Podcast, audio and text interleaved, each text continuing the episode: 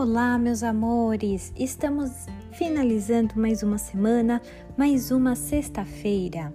E nada melhor do que fechar o nosso dia com uma linda história. Hoje vocês vão conhecer a história da Gertrudes, uma árvore centenária, certo? Leia o texto sobre ela e então vocês iniciarão as atividades de interpretação deste texto.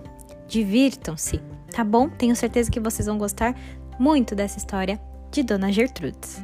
Um beijo, gatinhos, um beijo, gatinhas. Bom final de semana e até segunda. Tchau, tchau!